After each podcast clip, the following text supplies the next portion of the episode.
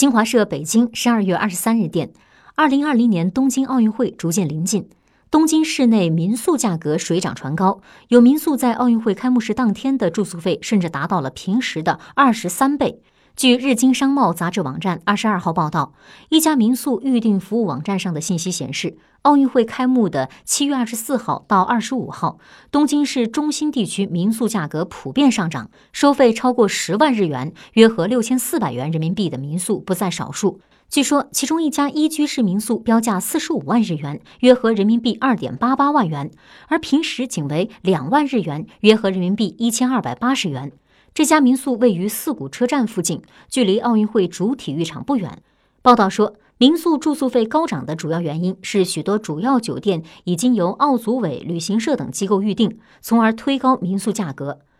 依据那家预订服务网站信息，本月二十号，市中心地区一千五百四十九处住宿设施有空房，而明年七月二十四号到二十五号减少至六百二十三处，其中酒店仅占百分之十。